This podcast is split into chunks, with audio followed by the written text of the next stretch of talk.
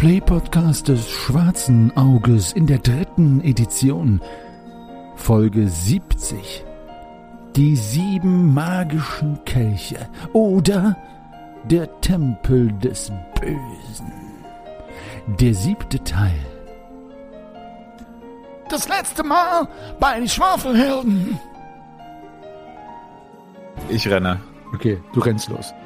Ich äh, nehme mir im Laufen den Malmagrim vom Gürtel und äh, stürme diese Treppe runter in der Erwartung, dass da unten Marus kommen, die die anderen schon alle weggeschnetzelt haben und dass ich jetzt in Rage da unten runterrenne und mich räche. Er habe lange Arme, langes Schwert, Kleinen Zwerg. kleiner Zwerg. Eine Attacke um 13. Ich habe aber, was habe ich denn für einen Attackewert beim Bogen? Ach, 16 habe ich. Ach so. Ich äh, schlage auf den einen, der sich gerade an Shahin zu schaffen macht.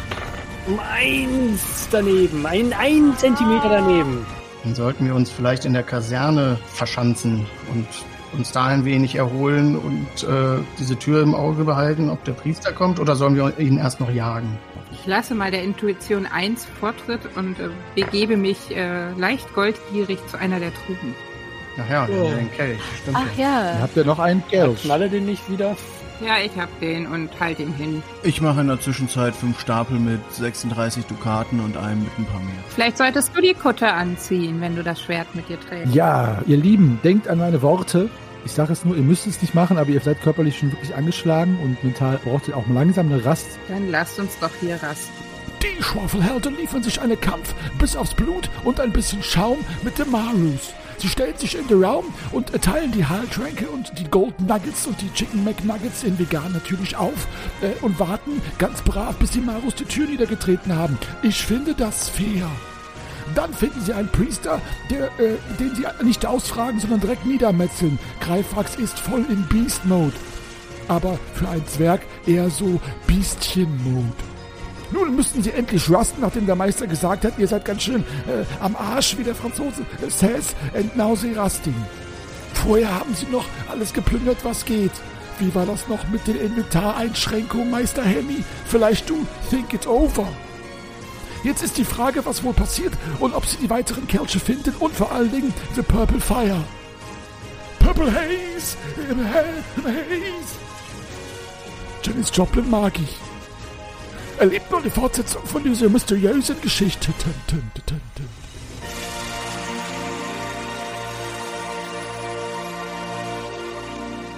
Ihr lauft jetzt diesen Gang entlang, der übrigens aus nacktem, nicht feuchten Gestein besteht und in regelmäßigen Abständen sind Fackeln in Metallhalterung an den Wänden angebracht, die teilweise halb, teilweise ganz, aber noch nicht in Gänze abgefackelt sind, also es noch erhellt ist.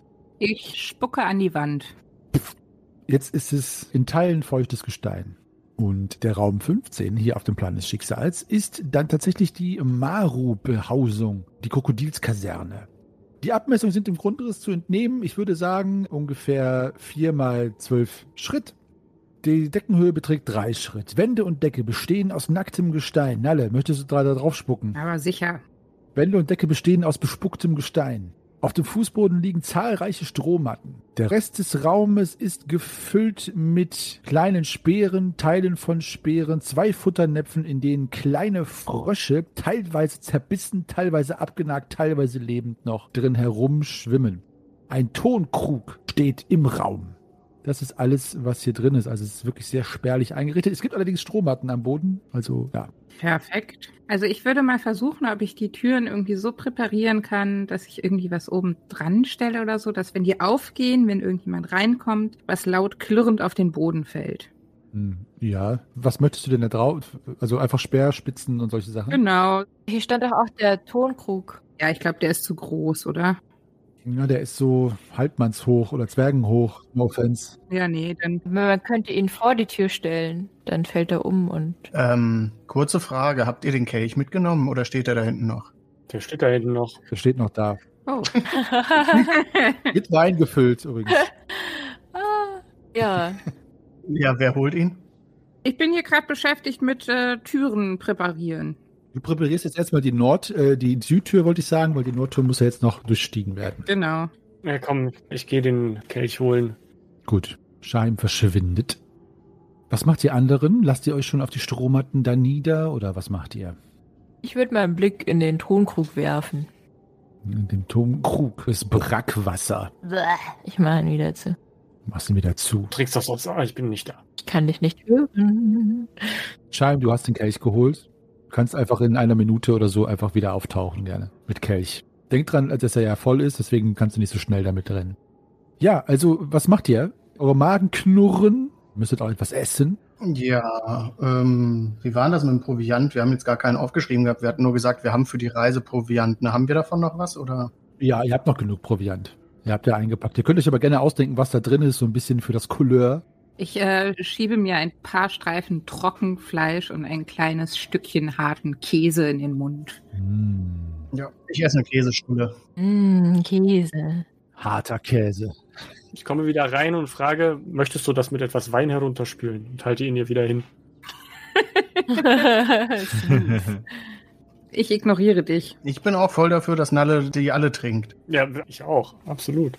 Ihr wisst, dass ich den nicht trinken werde. Und äh, dann stelle ich ihn quasi so in unsere Mitte. Musste jemand trinken? Also, Und du wolltest doch auch unbedingt intelligenter werden. Noch hast du die Chance. Ja, Ich weiß nicht, ob das so intelligent ist.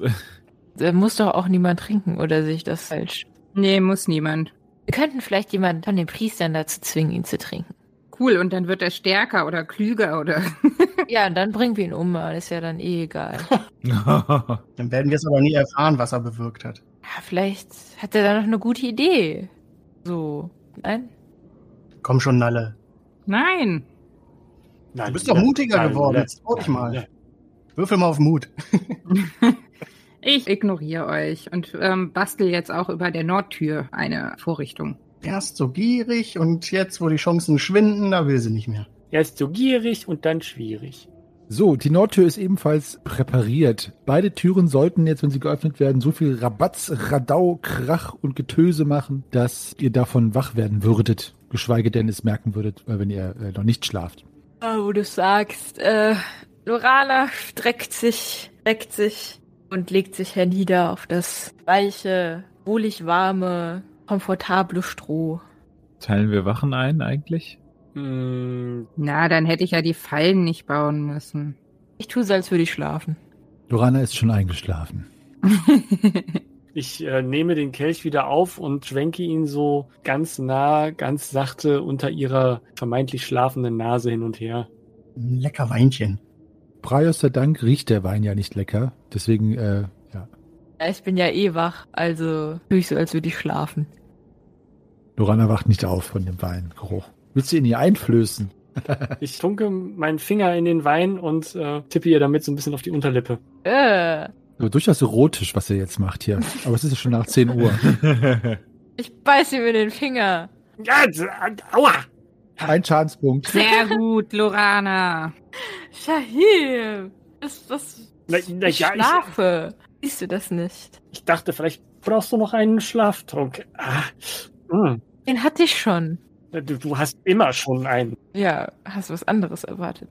Ach, gieß das Zeug aus, wirf, wirf diesen Kelch, pack ihn ein, aber siehst doch ein, das will niemand trinken. Also, Ich gucke noch einmal in die Runde, ob sich irgendwer hier willig regt. Ich würfel nochmal auf Mut. Mich nervt das alles. Ich nehme mir den Kelch und stürze ihn hinter. Was muss ich mir abziehen? So, okay, warte. Muss ich erst mal kurz auswürfeln hier. Ach, das weiß man vorher nicht. Du würfelst das aus. Würfel das immer aus, ja. sicher. Crazy. Auf der ist A3-Style. Alles ist randomized. Gibt es keine Balance. Also, mein lieber Greifax, ich bewundere deinen Mut. Aber es war schon ein bisschen dumm. Ja. Naja, ich meine, es könnten sich die Chancen für alle erhöhen wieder. Ähm, also die Chance ist doch gerade 1 zu 4, oder sehe ich das falsch? 1 zu 3.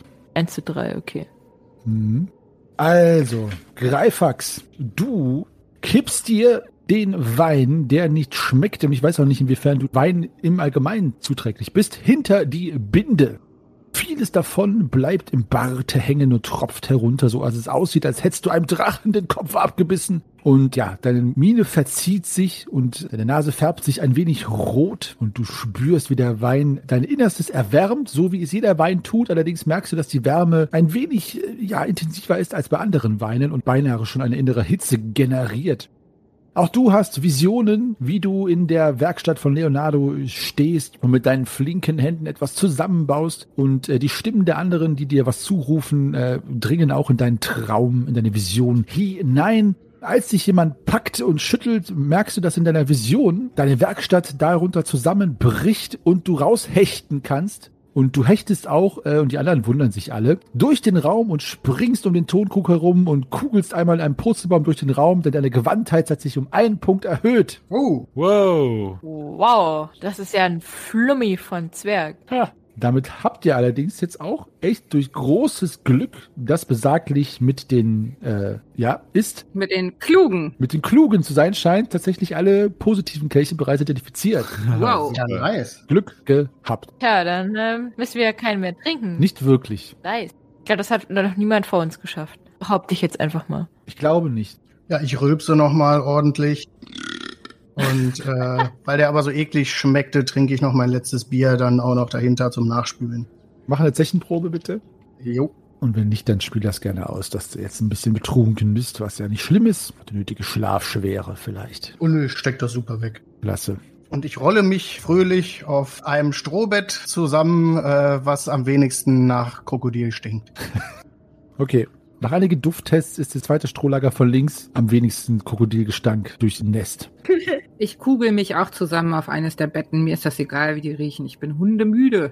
Ich leg mich ganz normal. Ah, aber ich halte doch tatsächlich meinen Eberfänger in der Nähe. Also so neben meiner Hand. Also legen sich alle zur Ruhe von euch.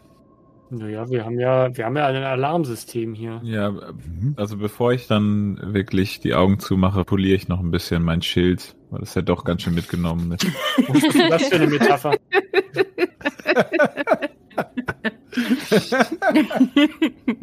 Ich poliere meinen Buckler. Sehr schön. Ich lasse die Hände von meinem Hammer, nur damit ihr es wisst. Oh, Ah. Gute Nacht, Freunde. Gute Nacht, John Boy. Boron sagt, gute, Gute Nacht. mit diesem Innuendo, glaube ich, können wir jetzt sagen, dass ihr jetzt alle eure Augen zumacht, nachdem ihr eure diversen Teile poliert habt oder auch nicht. Und äh, ja, genüsslich einschlaft.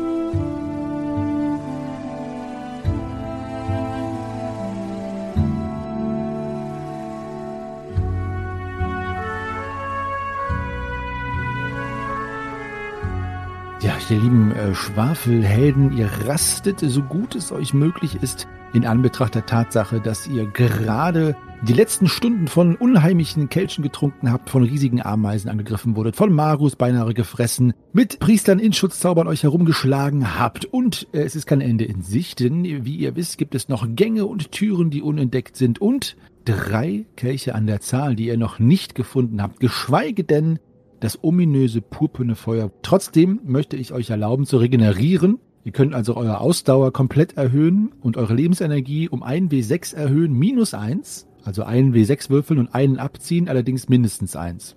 Juhu, ein Lebensenergie. Ich auch. Ja, ich auch. Hm, ich hab viel. So, jedenfalls erwacht ihr jetzt alle und euch schmerzen die Knochen. Als ihr erwacht und auch ein wenig Licht macht oder euch bewegt, dann äh, kreucht und fleucht auch das eine oder andere Getier wieder in die Ritzen zurück. Und äh, ja, es ist kalt und feucht. Und diese Kälte und Feuchtigkeit ist auch euch in die Glieder gezogen und ihr müsst erstmal wieder zu euch kommen und eure Muskeln wieder etwas mit Blut beleben. Und dann ist es an euch zu entscheiden, was ihr tut. Aber werdet erstmal wach. Ah. Ah. Guten Morgen. Ah, bist du dir sicher, dass wir morgen haben? Ich, äh, Nein. ja, äh, aber gut, ja, guten Morgen. Gut geschlafen? Du siehst fertig aus. Ja, irgendwie nicht so gut. Nee. Ah, ist auch ganz schön bequem hier. Ich öffne ein Auge und gucke mich etwas um und mein Blick schweift zu den beiden Türen, ob da diese Konstruktion, die Nalle da drüber gebastelt hat, noch drüber ist, also ob wir hier noch sicher sind. Ihr seid noch sicher.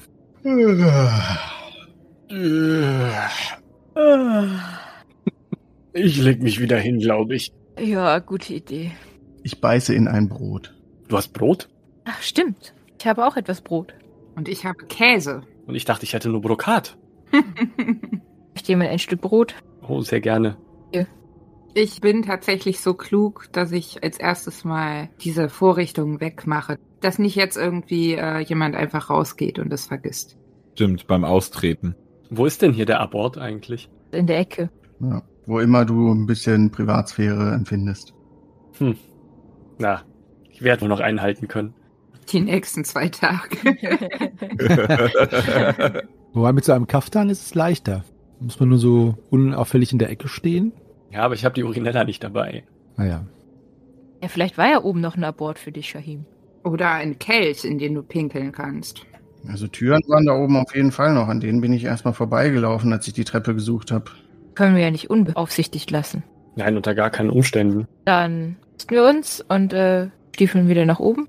Die Frage ist, wie lang dieser Gang hier unten ist. Der ging ja rechts von der Treppe noch sehr, sehr weit. Wollen wir erst oben nochmal die beiden Türen prüfen und dann nach unten oder erst unten den Gang? Also ich würde erst oben. Ja. Ja, wir wissen ja nicht. Wer weiß, wo uns das hinführt, wenn wir hier unten weiterlaufen. Noch können wir zurückgehen und wer weiß, ob wir das nachher auch noch können. Ja, ist richtig. Rakorium sagt ja auch, dass das immer tiefer hinabgehen wird in, in diesem Tempel. Also dann lieber erstmal von oben nach unten durch.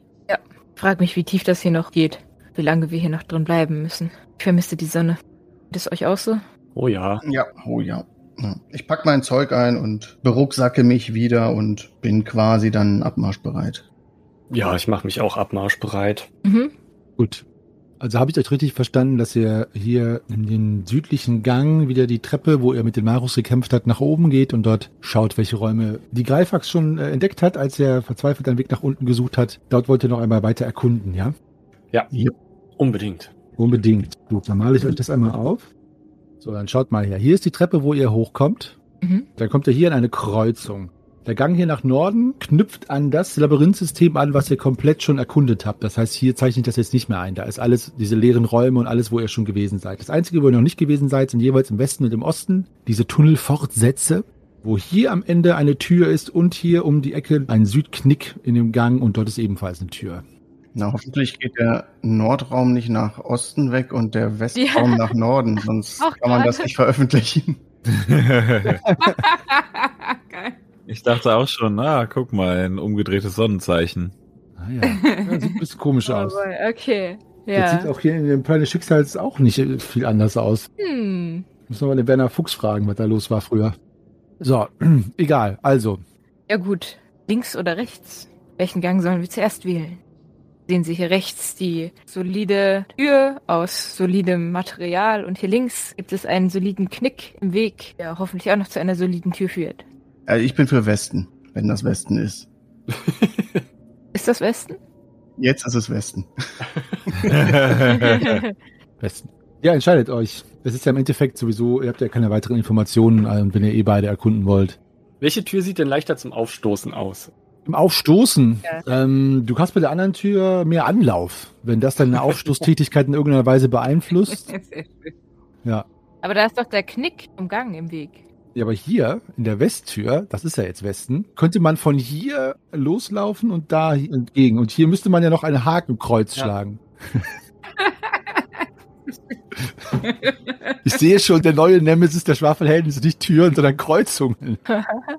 Ja, ich denke halt gerade über alternative Methoden, Türen zu öffnen nach. Ich finde das mit dem Anlauf eine sehr gute Idee, Shahim. Ja, aber da bricht er sich die Schulter bei. Wenn wir den Zwerg dagegen werfen, dann bricht er sich die Schulter. Vielleicht prüft einer vorher, ob die Tür aufgeht. Und wenn die Tür aufgeht, dann springt jemand durch. Aber wir wollen sie doch aufstoßen. Wenn sie schon offen ist, dann. Nein, nein, also nur so ein Spalt. Also ich schlendere, während ihr da diskutiert, schon mal langsam Richtung Westen. Hm. Oder zusammen stoßen wir sie auf. Dann ist die Wahrscheinlichkeit nur die Hälfte von der Hälfte, dass sich eine Schulter im Weg befindet. Weil die andere Schulter ja von der anderen Schulter von der anderen Person gedeckt wird. An der anderen Schulter, von der anderen Schulter, der anderen Schulter, der anderen Schulter. Ähm, wir können auch einfach, einer tritt die Tür auf und die anderen stehen mit Kampfschrei davor. Also so. "Ah!" Hm. Oder wir machen die Tür einfach auf. Das wäre zu einfach. Das war doch gerade schon so ein leichter Ansatz eines Türknarzens. Ah, Okay, Henny, die Tür ist auf. Welche Tür ist was? ich habe sie aufgeatmet. Also ob ihr es glauben könnt oder nicht, ich habe eurem Schwafel jetzt gerade nicht zugehört, weil ich einfach schon an der Tonlage gemerkt habe, dass es einfach nur völliger Nonsens war. Also bitte, wenn einer von euch an der Tür ankommt, sagt mir Bescheid. Und wenn ihr diese öffnet, wäre es noch schöner. Weißt du was? Ich mache das jetzt nochmal ganz klassisch. Ich lausche an der Tür. Sinnesschärfeprobe, bitte. Ich schmecke an der Tür. 20, 1, 13. Das ist ja interessant. Mach bitte eine Leckprobe. Ich habe sie bestanden. Gut, wir wissen jetzt nicht, was für Geräusche hinter der Tür sind, aber wir wissen, wie sie schmeckt. Das ist doch auch schon mal. Die Tür schmeckt nach leicht moderiger Eiche und Etwas äh, Zimt. Zimt, ja. Also Sinnesschärfeprobe nicht bestanden, Shahim, du hörst nichts. Nee, leider konnte ich die 20 zwar mit einer 1 ausgleichen, aber es fehlte trotzdem ein Punkt. Nicht zu hören oder was? Mhm. Ich höre nichts. Na dann öffne ich.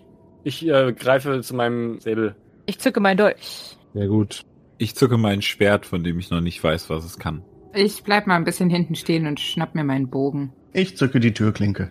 Der Fußboden, zwei Wände und die Decke bestehen aus nacktem Gestein. An den Steinwänden sind Haken angebracht, an denen Waffenschilde und Rüstungsteile hängen.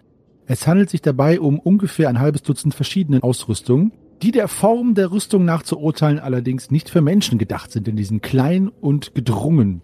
Auf eine Holzwand, die an der Steinwand lädt, wurde mit Kreide eine Scheibe gemalt, die verschiedene Ringe aufweist, wie eine Zielscheibe. Messereinstiche überall in der Wand zeigen, dass auf diese Zielscheibe geworfen wurde. Tatsächlich steht in der Mitte des Raumes ein Krakonier gerade dabei, sich in dieser Fertigkeit zu üben, als die Tür durch Greifax geöffnet wird. Außerdem befinden sich in der Raum zwei Sitzbänke, mehrere Schemel und ein klobiger runder Tisch. Auf dem Tisch stehen ein paar Becher und darunter drei Tonkrüge. In der nordöstlichen Ecke steht ein Weidenkorb. In der nordwestlichen Ecke erkennt man eine Truhe. Ach, wieder das schöne Beispiel für die Reihenfolge der Informationen damals bei den Abenteuern. Also, ich kann euch gleich gerne nochmal alles vorlesen, auch was die Truhen und Weidenkörper angeht. Aber erstmal schnellt dieser Krakonier herum und äh, ruft in seiner krakonischen Art erstmal äh, panisch. Und er äh, holt mit dem Wurfmesser aus und wir gehen in die Kampfrunde, aber ihr bekommt die ersten Aktionen, weil ihr das Überraschungsmoment auf eurer Seite habt. Gut, also macht bitte alle mal eine Sinnesschärfeprobe, alle von euch. Bestanden. Ja. Mhm. Ja, doch, das habe ich wohl bestanden. Ja, ich hab's auch bestanden. Hast bestanden. Also alle von euch, die die Sinneschärfeprobe bestanden haben, hören in dem Raum, der an diesem Raum westlich anschließt, als Reaktion auf diesen Schrei ein Gepolter und ebenfalls Rufen. Da gibt's jetzt noch keine Auswirkung, also die Tür geht nicht auf oder so, nur das hört ihr jetzt. Ist das denn auch so ein krakonisches Rufen? Äh, ist durchaus möglich. Jetzt gehen wir aber in die Kampfrunde und Lorana, du bist dran. Ich hechte zur Tür und halte sie zu. Genau, du stehst ja noch im Gang. Mach mal bitte. Ja, wobei das schaffst du. Okay, Lorana, du flitzt einmal durch den Raum am Krakonier vorbei, der etwas äh, überrascht seine riesigen bulbösen Augen aufreißt. Bäh. Und ähm, bleibst an der Tür stehen und die Tür geht in diesen Raum auf. Das heißt, du könntest die jetzt theoretisch, wenn sie aufgemacht wird, auch zuhalten. Solltest du die Körperkraft dazu haben. Gute Idee. Shahim, was ist mit dir? Der Krakonia quäkt uns an äh, und ich äh, quäke zurück. Ich mache äh, Wollte ich auch. Okay, so albern bedrohlich wie möglich. alles klar. Greifax. Ja, ich greife zu meinem Malmagrim und mache auch. Okay, Grimm. Ich versuche ihn irgendwie äh, mit meinem Buckler zu blenden, was wahrscheinlich nicht funktioniert. Wenn nicht fest genug auf die Augen haust, schon. Ist der nicht aus Holz? Der Buckler. ja, aber der hat ja so in der Mitte ein Metall und ich versuche mal irgendwie das Licht, was von irgendwoher kommt, auf seine Augen zu richten. Ja, da sind natürlich jetzt eher so schemenhaft leuchtende, leichte Fackellampen. Ich versuche ihn ein bisschen damit zu verwirren, indem ich da mit meinem Buckler rumfuchtel einfach. Okay, Du könntest auch dein T-Shirt hochziehen und ihn mit deiner blassen Haut blenden. der vornehmen Haut. Gut, du versuchst ihn mit dem Buckler zu blenden. Würfel mal mit dem W20, bei einer 1 bis 4 kannst du ihn blenden. Ich habe eine 20 geworfen. Ja, das ist ja eigentlich ein Patzer, aber das sehe ich jetzt nicht als Patzer. Das war nur eine reine Wahrscheinlichkeitsrechnung. Du blendest dich selber. Genau, du blendest alle anderen. ähm, nein, alles gut. nee, alles gut. Also du, du fuchtelst da rum und versuchst, um das Licht von so ein paar Fackeln einzufangen, aber es ist halt einfach nicht konzentriert genug, als dass da er von geblendet worden wäre. Oder sie. Ich weiß ja nicht, was für ein Geschlecht dieses Wesen hat. Hm, Dann Nalle, dann bist du dran. Da die anderen alle irgendwo nur Spökes machen, versuche ich doch mal auf ihn zu schießen. Alles klar? Er ist ungefähr mh, klein und nah. Und das ist äh, um plus 4 um 8 erschwert. Kannst ja mal versuchen. Versuch mal. Nein, ich äh, schieße daneben. Der Pfeil zerbürst an der Wand. Okay, der Krakonia wirft mit dem Wurfmesser auf äh, Greifax. Weil ihr ihn aber so in zweifacher Ausführung angefahren und erschrocken habt, gebe ich ihm Malus auf jeden Wurf von 1. Und er wirft mit dem Wurfmesser und äh, das Wurfmesser schießt an euch vorbei und bleibt in der Wand neben euch stecken in dieser Holzwand, wo es hätte eh reingemusst. Hätte geübt, aber jetzt hat er da reingeschossen. Ihr hört wieder Fußtrapfen und Rufen aus dem Raum von nebenan. Im Westen allerdings, äh, Lorana, das sage ich dir, ist da noch keiner im Begriff, die Tür aufzumachen, was sich aber garantiert in der nächsten Runde oder übernächsten Runde ändern wird.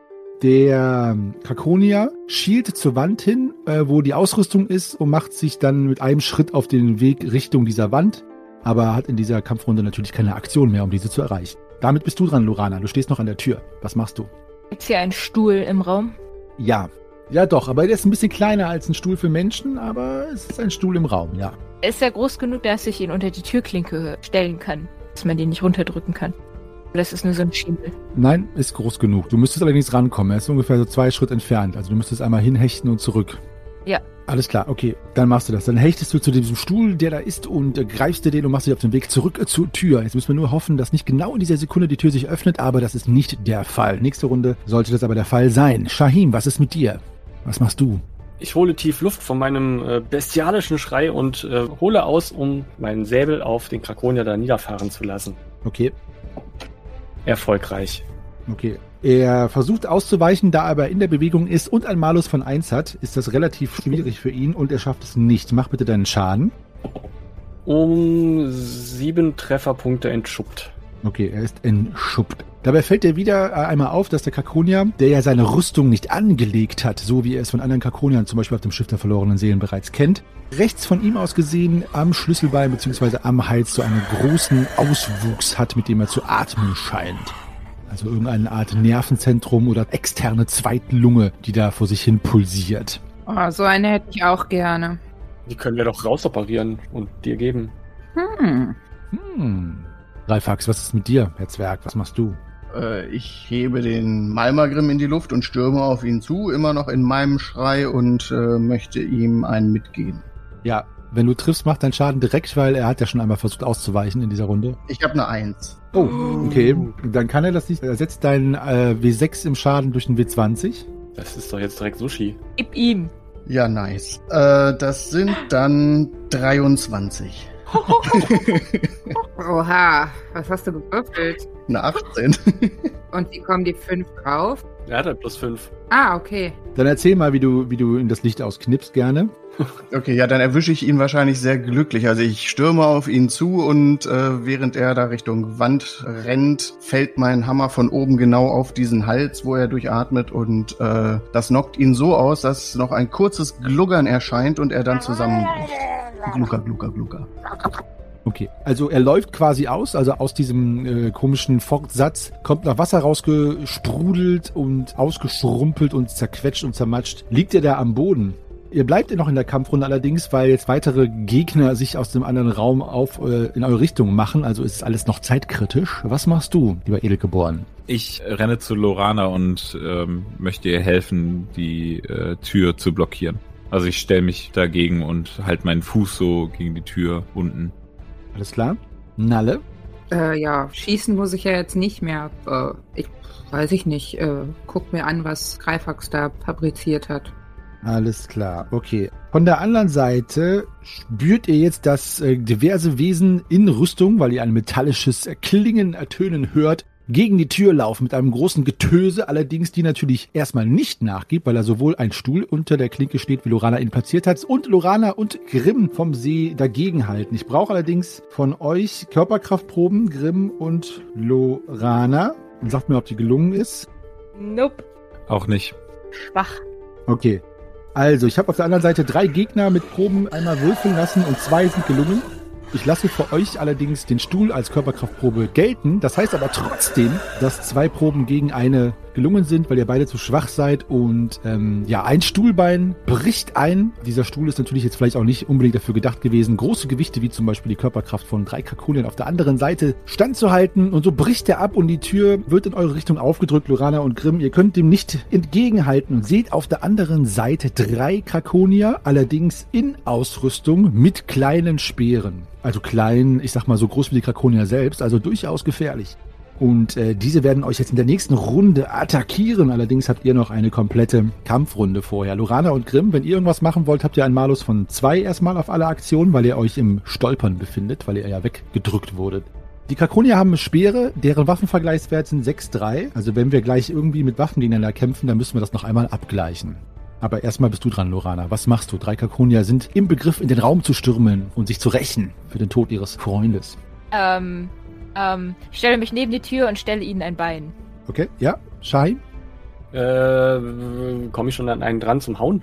Ich sag mal so, du könntest jetzt in den Türrahmen dich stellen, dann würdest du quasi einfach den Eingang komplett blockieren, wärst natürlich aber denen auch ausgeliefert. Also du würdest dann so quasi so einen Chokepoint, wie das jetzt neudeutsch gesagt wird, da kreieren. Könntest du machen. Ähm, boah. Ich stelle mich dann so eher äh, denen zur Seite, beziehungsweise halt so, ne? Da. Also bereit, dass wenn sie gleich drin sind, dass du mit ihnen kämpfen kannst. Ja. Okay. Greifax, was ist mit dir? Möchtest du die Tür blockieren? Ist es möglich, den Tisch, der da steht, vor diese Tür zu schieben, sodass der als Barriere zwischen uns dient? Bevor die jetzt reinstürmen, meinst du? Ja. Also wenn ich jetzt von da, wo ich stehe, quasi mit Anlauf an diesen Tisch renne und den da so mit einem Druck rüberschiebe? Boah. Okay, also ich brauche eine Gewandheitsprobe fürs richtige Anlaufen und Zielen und dann eine Körperkraftprobe fürs Schieben. Wenn das beides gelingt, dann äh, gestatte ich das gerne. Okay, ich probiere. Gewandtheit hat genau getroffen. Körperkraft, ja, passt. Okay, also du rennst gegen den Tisch, der direkt umfällt und rennst einfach weiter und ähm, schiebst ihn quasi rennend in Richtung der Kakonia, sodass diese jetzt da nicht drüber kommen. Die können da drüber angreifen mit ihren Speeren, allerdings nicht mehr in den Raum kommen. Also die sind jetzt ungefähr so bis auf leicht über der Brust oder über dem Bauch erstmal blockiert. Äh, Grimm, was machst du? Also da möchte ich gerne auch mich hinter den Tisch stellen und äh, sozusagen mit den Weg versperren. Mhm. Einfach nur da stehen und ja, mit meinem Schild und Schwert dort stehen, dass sie da nicht vorbeikommen. Alles klar. Äh, Nalle? Hm, Ich ähm, ziele wieder auf die Krakonia. Alles klar, okay. Also, es sieht jetzt so aus, dass Greifax und Grimm hinter dem Tisch stehen und den Durchgang versperren und auch auf der anderen Seite ist nur zwei Kronier, zwei Kronier, zwei Krakonier schaffen, sich kampffähig dort aufzustellen. Also es ist quasi zwei gegen zwei im Moment. Allerdings kommen sie da nicht durch. Sie greifen aber an und einer greift Greifax an, einer Grimm. Allerdings kriegen sie natürlich auch einen Malus, weil sie aufgrund ihrer Größe schon so ein bisschen äh, umständlich über den Tisch drüber angreifen müssen. So, Greifax, das Speer von diesem Krakonia hat einen Waffenvergleichswert von 6,3. Dein Malmagrim hat 8,3. Also hast du auf jeden Fall einen Malus von 3 auf der Parade. Wenn die Attacke überhaupt gelingt, was sie nicht tut. Der zweite Krakonia Grimm greift dich an. Ich gucke jetzt mal, ob die Attacke gelingt, bevor wir es rechnen. Diese Attacke gelingt auch nicht, also ist es müßig zu rechnen. Der dritte Kakonier hüpft etwas äh, verstört hinter den anderen beiden Kakoniern auf und ab. Will auch äh, ran an den Kampf. Lorana, was machst du? Ihr seid wieder dran. Also ich hechte weg, als der Tisch auf mich zukommt und ähm, genau, mache mich auch kampfbereit. Ich denke, dass ich mit meinen langen Armen vielleicht so über den Tisch äh, zu dolchen kann. Also würde ich eine Attacke starten.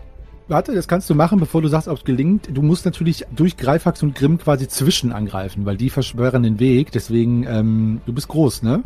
Ja. Relativ. Dann mach mal einen Malus von zwei noch auf die Attacke. Schwinge über meinen Kopf hinweg. Ja, ich habe nur drei gewürfelt, also das passt. Ich bin fast zwei Meter groß. Klasse. Okay, und du hast einen Waffenvergleichswert von 2-1, ne? Ah, nee, du hast ja das Schwert. Ja, ich habe gesagt, dass ich den Dolch gezückt habe, wenn ich fair bin. Also habe ich 2-1. Be fair, genau. 2-1. Gut, mal sehen, ob sie parieren können. Nee, Parade nicht gelungen, macht deinen Schaden. Schaden, Schaden, Schaden, Schaden, Schaden. Schade, schade. Fünf.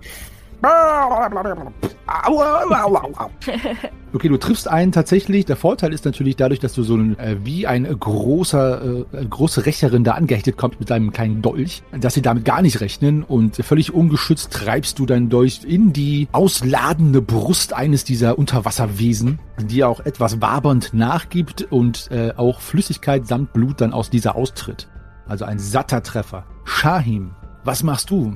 Äh, hier in dem Raum hängen überall äh, irgendwelche Rüstungsgegenstände und sowas rum, hast du gesagt, ne? Also es hängen quasi komplett Rüstungen von fünf Krakoniern da. Also Speere, Brustpanzer, Beinschienen und nochmal so extra Panzer für diesen eigenartigen Luftfortsatz oder Atemfortsatz. Ja, wenn da irgendwo bei mir in der Nähe gerade was ist, würde ich einfach mit meiner freien Hand gerne irgendein loses Stück greifen und über Grimm und Greifax rüber den irgendwie an den Kopf schmeißen wollen. Also, aber jetzt meinst du zum Beispiel so einen Brustpanzer oder so einfach über die schmeißt. Ja, einfach irgendwie so ein, ein schmeißbares kleines Stück irgendwas, um die zu beschäftigen. Alles klar. Ich möchte anmerken, ich bin kein schmeißbares Stück. Nee, sonst hätte ich auch dich gegriffen und geworfen. Mach mal bitte eine Körperkraftprobe erleichtert um drei. Eins. Eins. Ah. Mhm. Gut, also du wirfst ein Brustharnisch über Grimm und Greifax drüber, die etwas ähm, sich äh, instinktiv ducken und dieser wird von dem zweiten Kakonia aufgefangen in einer, äh, einem Reflex, sodass er seinen Speer fallen lässt und diesen auffängt und nach hinten stolpert und den anderen dabei auch umhaut, ähm, so die beide jetzt auf dem Boden liegen, fluchen und da nur noch ein Kakonia gerade in der nächsten Kampfrunde agieren kann. Allerdings in der übernächsten werden die sich wieder aufrappeln. Aber die zwei hast du jetzt mal für eine Kampfrunde ausgeschaltet. Eine schöne Idee. Greifax, vor dir steht ein Kakonia, der etwas irritiert nach hinten guckt, weil seine Kumpanen gerade fußbodenlägig sind. Ja, dann versuche ich da nochmal drauf zu hauen. Ja, okay, 8-3 Ich hast du. schon ne? wieder eine Eins. Was ist denn hier los? Ah. Moment, da muss ich gucken, ob ich das überhaupt eine gute Parade. Ich habe ja minus 5, nochmal minus 2, also minus 7, also, zwei, also nur eine 1 kann, mit einer 1 kann ich mich jetzt noch retten. Und da ist die 12. Nein, also dann ersetzt bitte deinen äh, W6 wieder um einen W20 und mach deinen Schaden. Das sind diesmal allerdings nur zwölf. 12 minus 5. Ist das aber Rüstungsschutz-Ignorierer, ne? Genau, um zwei. Okay. Also du triffst ihn seitlich an dem Schädel und der schnellt einmal wirklich zur Seite. Du denkst schon gleich, ist der Nacken gebrochen. Seine komischen gelben Augen rollen sich einmal in alle Richtungen herum, quasi einmal um 180, 360 Grad und der Kakronia sackt ohnmächtig zu Boden und ähm, ja, sackt jetzt quasi so mit seinem Kopf auf die Tischkante und liegt jetzt so halb über diesem Tisch und lässt das Speer auch fallen. Also er ist nicht tot, aber ohnmächtig.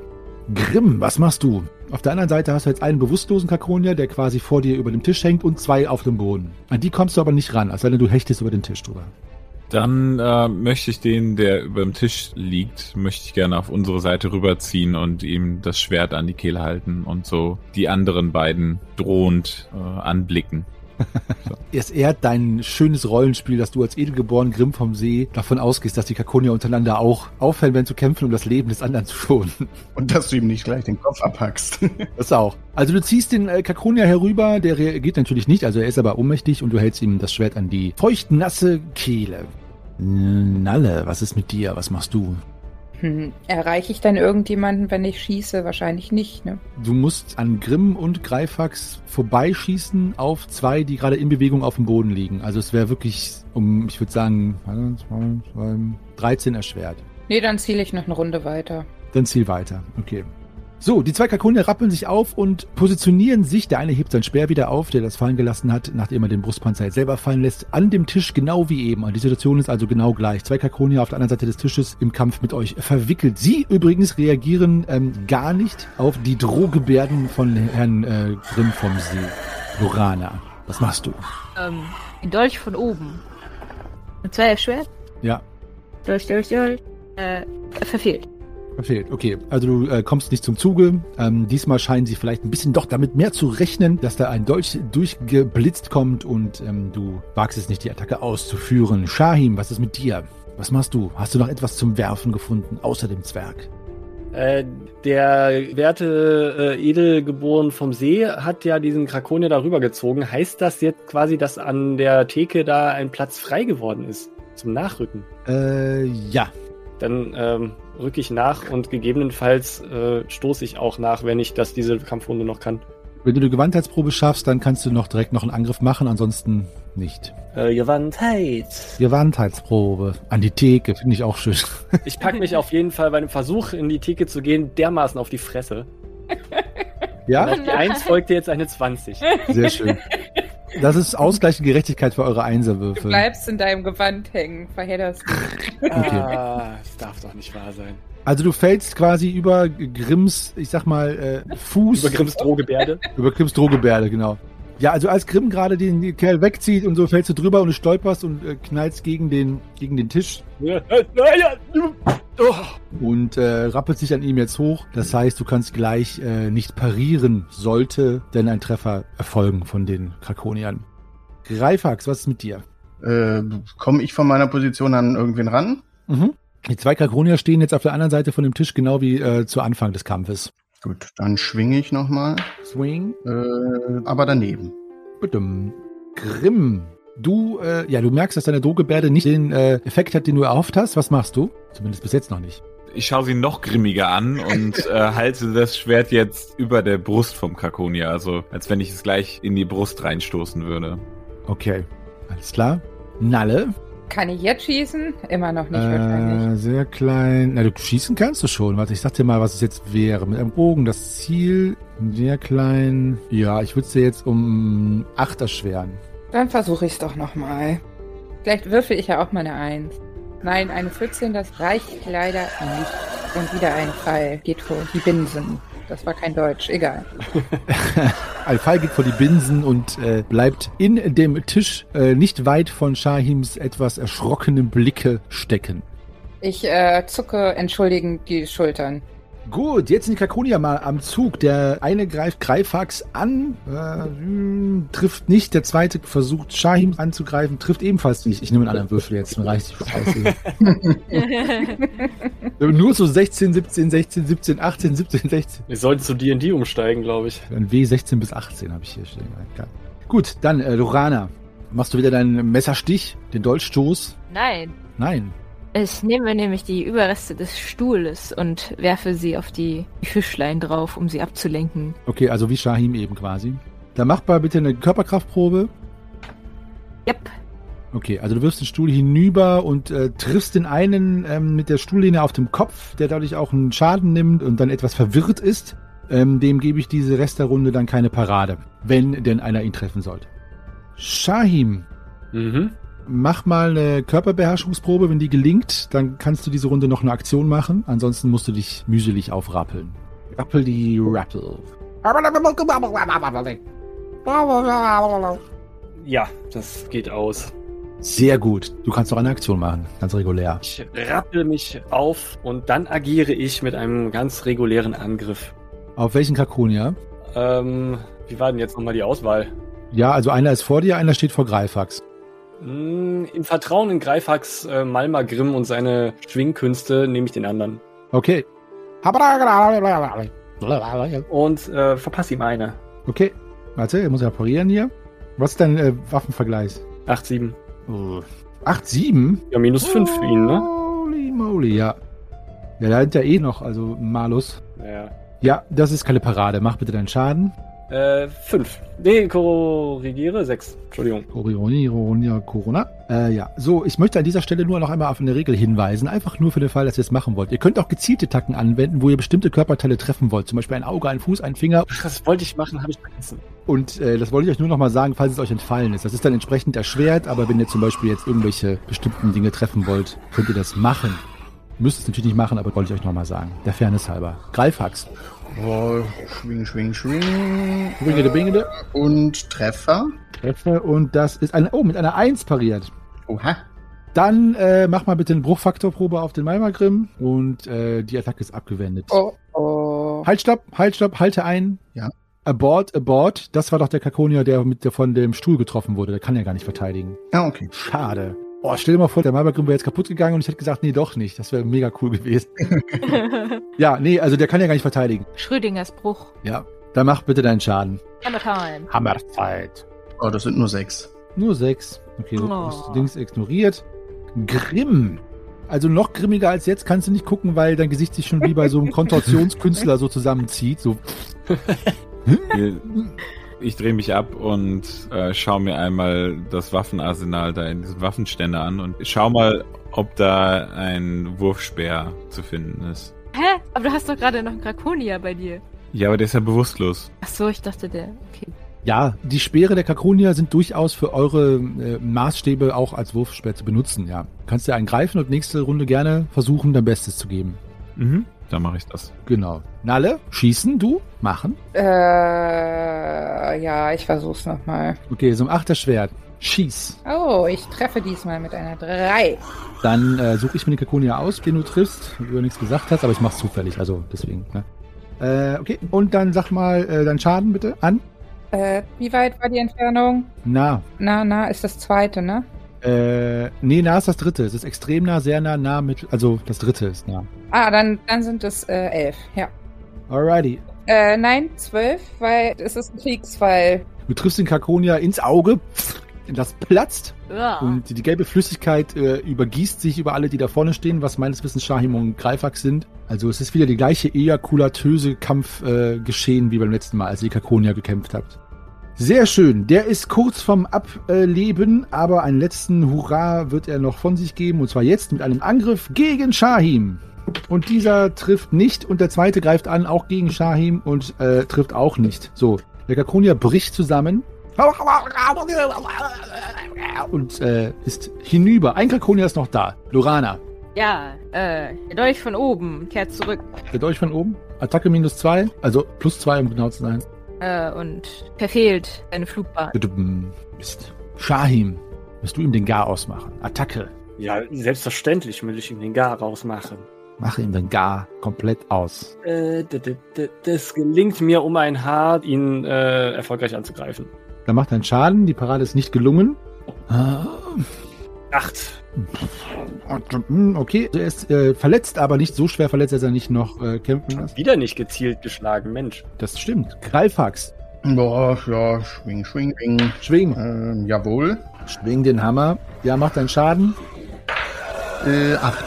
Okay, ähm, du triffst den Kakonia auf der Schulter von oben herab in einem großen Schwung, sodass die Schulter so drei Finger breit nach unten sackt und du sämtliche Knochen, die dort unter der wässrigen Oberfläche lauern, brichst und den Kakonia dadurch anatomisch korrigierst, äh, was ihn aber auch zum Tode führt, leider. Er bricht ebenfalls über dem anderen zusammen, sodass ein Haufen abgelebter Kakonia vor euch liegt, abgesehen von dem, der bewusstlos in eurem Zimmer liegt.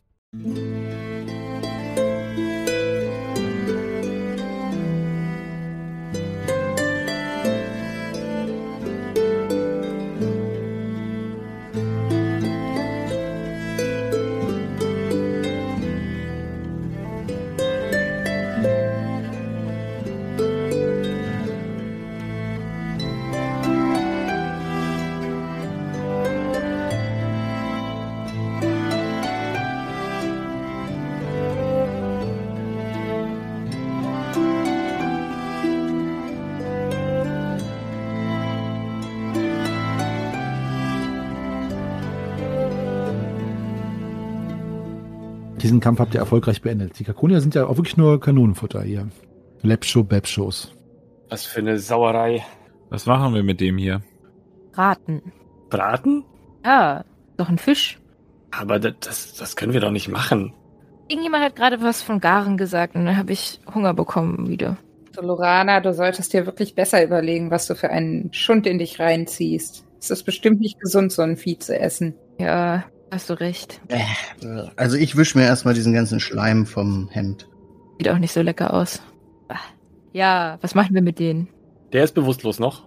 Ja, Hm. Wir müssen ihn knebeln. ja. Wird auch jetzt so schnell nicht aufwachen. Also schließlich hat der Malmagrim ihn von der Seite einmal die Lichter ausgeknipst. Und ja, Ja, auf jeden Fall würde ich den auch gerne irgendwo gefesselt wissen. Und geknebelt. Ach, rumblubbern kann der ja ruhig. Aber weißt du, wie laut der blubbert? Du hast das doch eben mitbekommen, wie schnell da die anderen angekommen sind. Ja, aber die kommen jetzt ja nicht mehr an. Ein Blubberentfernung. Aber hier durch, durch die Tür konnte ich die auch nicht hören. Also wenn, die, wenn wir die Türen wieder zumachen, dann das bestimmt. Vielleicht solltest du mal deine Ohren sauber machen. Und ich stecke mir einen kleinen Finger in mein rechtes Ohr und popel da so ein bisschen rum. Mm. Und heraus kommt eine Kerze. ja, gut, dann fesseln wir ihn auf jeden Fall.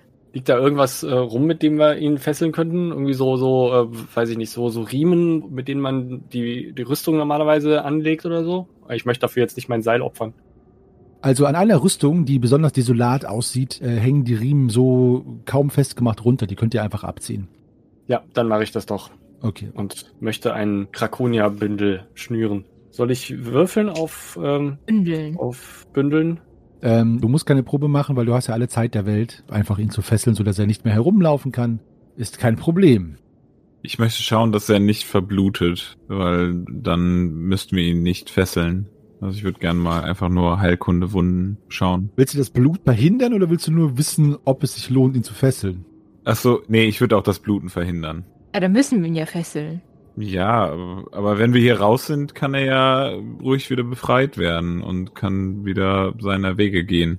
Wenn er keinen Auftrag mehr hat, vielleicht wird er ein ganz netter Mensch. Ja, er wird eine Familie gründen. Ein ganz netter Mensch. Wie soll der denn ein ganz netter Mensch werden? Okay, gut. Er hat Träume. Lass ihn. Ich schüttel meinen Kopf und gehe zu der Truhe rüber. Ich schüttel meinen Kopf und gehe zu der Tür herüber, der westlichen. Ich schüttel meinen Kopf. Also, äh, was, was habt ihr euch jetzt entschieden, was ihr mit dem Krakonia macht? Also eine Heilkunde-Wundenprobe willst du machen? Grimm? Ja, richtig. Ja. Okay, alles klar. Äh, ja, gelingt mir gerade so. Alles klar. Willst du ihm auch heilen, ja, tatsächlich? Oder nicht? Ja, also ich möchte halt so, dass er nicht verblutet. Also, Alles klar. Okay, okay. also nicht, dass er Lebenspunkte dazu bekommt. So. Okay. Ja, ich habe dir jetzt nicht erschwert, obwohl es ein Krakonia ist. Hätte ich ja eigentlich machen müssen. Habe ich aber nicht. Also deswegen mea culpa. Lass ich die mal so durchgehen. War ja mein Fehler. Weil die krakonische Anatomie ist dir wahrscheinlich eher fremd. Es sei denn, du warst in diesem eigenartigen Modell in Havena schon mal gewesen. Und ähm, ja, du kannst seine Blutung stoppen und ihm am Ableben hindern. Und er wird halt irgendwann zu sich kommen und nicht sterben. Das hast du gut gemacht. Er wird bestimmt ein guter Mensch. Ein, ein guter Fischmensch. Ja, Mit Familie. mit Familie. Ich glaube, wir haben seine Familie getötet. Ja, pst, Ja, Shahim. Könnte gut sein. Warte, es liegt noch ein Weidenkörbchen mit einem Baby-Krakonia weinend in der... Nein, Quatsch. Rana zückt ihren Dolch. Hallo? Hat jemand was von Garen gesagt? Ein Fischstäbchen. Die muss man lebend ins heiße Wasser schmeißen. Äh, lassen wir das. So, Anyway, genau. Anyway? Anyway. Ja, ich, da bin ich, ja. ja ich bin Anyway ist auch große. Ernest Anyway. Der Geschichtenerzähler passt doch ganz gut. Mhm. Okay, also ähm, ich will doch noch einmal kurz äh, rekapitulieren, was in dem Raum ist. Also abgesehen von den Ausrüstungen an der Wand und der Holzwand, die als Zielscheibe fungiert, sind dort auf dem Tisch Becher und darunter drei Tonkrüge, also unter dem Tisch, nicht unter den Bechern. Dann gibt es noch einen Weidenkorb in einer Ecke, in der anderen Ecke eine Truhe. Verdammt, es gibt wirklich einen Weidenkorb. Ich ja weiß, wie gern ihr alles leer räumt, wollte ich euch das noch einmal sagen. Also die Krüge werden ja vom Tisch gefallen sein und die Tonkrüge darunter stehen jetzt ohne Tisch über sich darum, denn der Tisch ist ja wegbewegt. Kann ich mir die Krüge mal angucken, ob da was dabei ist? Ja, okay, also Nalle guckt sich die Krüge an. Was ist mit den anderen? Was schaut ihr euch an? Truhe. Truhe. Anderen Raum. anderen Raum. Also die Truhe ist verschlossen, brauchst du eine Schlösserknackenprobe um zwei erleichtert oder Körperkraft. Und Nalle guckt sich die Krüge an. Und der andere Raum ist ein Schlafraum, äh, Shahim. Das kann ich dir schon mal sagen, denn alle vier Wände sind mit Stoff verkleidet. Fußboden und Decke bestehen aus nacktem Gestein. Es ist bis auf eure Beleuchtung dunkel. Ein schlammig modriger Geruch hängt in der Luft. Äh, ihr seht entlang den Wänden vier doppelstöckige Pritschen stehen. Auf den Pritschen liegt eine undefinierbare Mischung aus nassem Stroh, Moos und Wasserpflanzen. Die Betten sind natürlich unbesetzt. In der Mitte des Raumes steht ein riesiger gefüllter Holzzuber, gefüllt mit Wasser. Ja, da sie ja offensichtlich Wasser brauchen, um zu atmen, ist das hier ihre Atemmöglichkeit. Und es gibt noch eine Tür im Raum in der Nordwand. Das Abort. Ja. Gut, äh, Nalle. In den Tonkrügen befindet sich Wein von unterschiedlicher Menge, aber der gleiche Wein in allen Tonkrügen. Hat jemand Wein gesagt? Also da ist jetzt kein Krug dabei, der so aussieht wie die Krüge, die wir schon gefunden haben. Die Kelche, nein, das sind wirklich so Tonkrüge einfachster Machart. Schade. Der Wein riecht auch relativ süßlich, ist aber daher, das kannst du auch schon sagen, mit Sicherheit nicht der Wein, der normalerweise den Kelchen zugeführt wird. Also es ist tatsächlich normaler Wein, so normal Wein hier unten im Tempel sein kann. Dann schlender ich zum Weidenkorb weiter. Okay. Ich habe eine Nase für den Wein gefunden und fülle mal meine Flaschen auf. Okay, also Lorana macht sich an den Wein zu schaffen und füllt ihre Flaschen wieder mit dem süßen, krakonischen Wein auf. Und Greifax, du hast wahrscheinlich die Truhe geöffnet, wie ich dich kenne. Ja, war nicht ganz so einfach wie sonst, aber hat tatsächlich doch noch geklappt, dass sie aufspringt. Tatsächlich. Also in der Truhe findest du. Ja. Wo steht das denn hier? Solange du suchst, ich würde gerne probieren, die Waffen, wenn sie aus Holz sind, einfach irgendwie an die Wand zu stellen und zu zerbrechen. Ja, das kannst du machen. Da brauchst du auch keine Probe für. Das ist nur eine Frage der Zeit. Die Waffen sind ja eh flimsig. Greifax, in der Truhe liegt wertloser Plunder. Das bedeutet Tuch, Einzelteile eines Zubers, drei Zinngabeln mit jeweils nur noch einem nicht abgebrochenen Stück dran, also nutzlos. Ein Sextant, der in der Hälfte durchgebrochen ist und ein Schuh mit fünf Löchern. Warum packt man denn sowas in eine Truhe? Dazwischen befinden sich allerdings zwölf Dukaten und 24 Silbertaler da untergemischt. Ah. Ja. Und Grimm zerstört alles, was aus Holz ist. Das sind vornehmlich die Speere. Die anderen Rüstungsteile sind ja aus Metall. Und die Waffen sind jetzt zerstört. Wie viel Silbertaler waren das? 24 und 12 Dukaten. Ich gebe jedem von den anderen.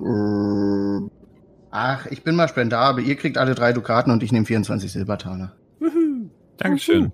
Der Zwerg haut einen raus. Ihr alle anderen habt den zweiten Raum übrigens noch gar nicht erkundet, wo Shahim jetzt äh, ein wenig ratlos herumsteht vor diesem Zuber. Das heißt, ratlos herumsteht. Ich bin schon dabei, mich auszuziehen. Ja?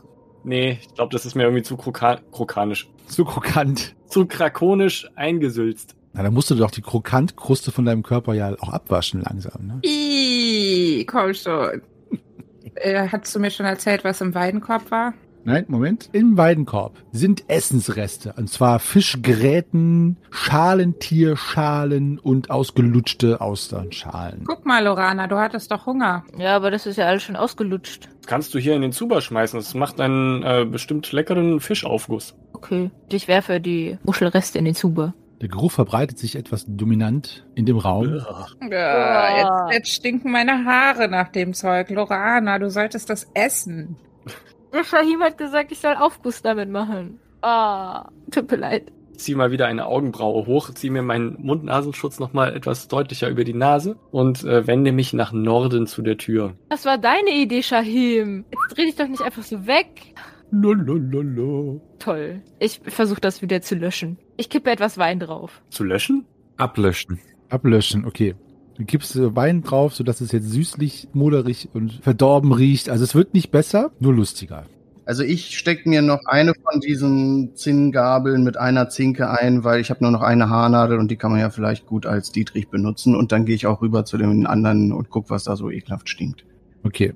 Also es ist keine dramatische Wendung der Geschichte, aber trotzdem macht Shahim selbiges und wendet sich der Tür zu. Und dort oben äh, ist diese Tür. Machst du deine traditionelle Sinnesschärfeprobe vollführen oder diesmal die Tür einfach öffnen, Shahim? Nee, nee, nee. Das, ich bin wieder traditionell heute. Traditionell. Ganz der Wüstensohne, Tradition. Äh, ne, ne, möglicherweise höre ich aber nichts. Moment. Nee. Hört mal, ich glaube, ich rieche nichts. Dann ich gehe auf die Knie und springst du durch das hoffentlich vorhandene Schlüsselloch. Dunkelheit hat sich im Raum ergossen dahinter. Oder im Gang. Ich sehe nichts und höre nichts. Scheint sauber zu sein. Also muss ich im Nachbarraum nicht mehr aufräumen. Und wie ich das sage, stelle ich den Tisch wieder auf im Raum.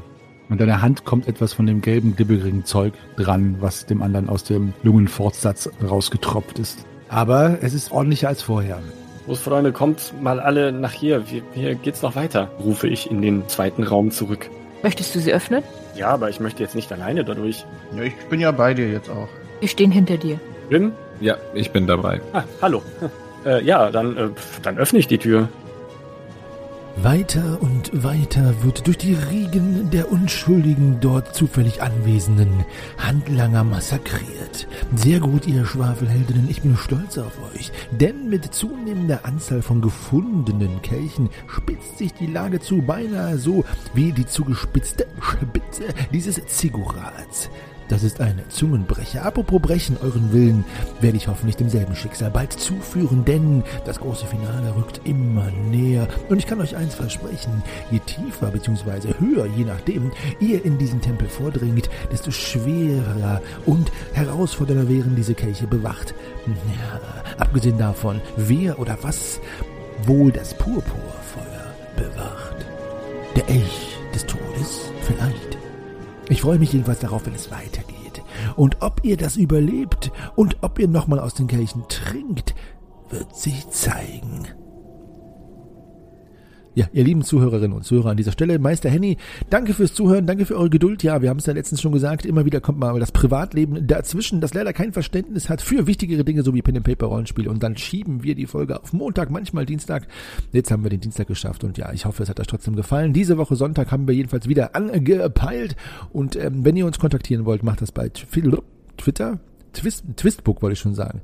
Facebook, Twitter oder Instagram, dort sind wir unter Schwafelhelden zu finden. Oder eine E-Mail an depesche.schwafelhelden.de. Ihr könnt auch bei äh, Instagram mal schauen. Wir sind nämlich jetzt auf Discord auch vertreten und haben dort unseren eigenen Server. Für alle, die, die nicht wissen, was Discord ist, es ist ein Programm, das kann man runterladen, kostet auch nichts, bis auf die Crawler aus Russland, die dann natürlich eure Daten ausspähen. Und dort könnt ihr dann mit uns äh, auch hin und her schreiben, Kontakt aufnehmen, mal chatten oder auch ein paar Spiele spielen. Ähm, viele von unseren Bäckern und auch einige andere von euch ZuhörerInnen sind schon da drauf und wir freuen uns natürlich, wenn mehr dazu kommen.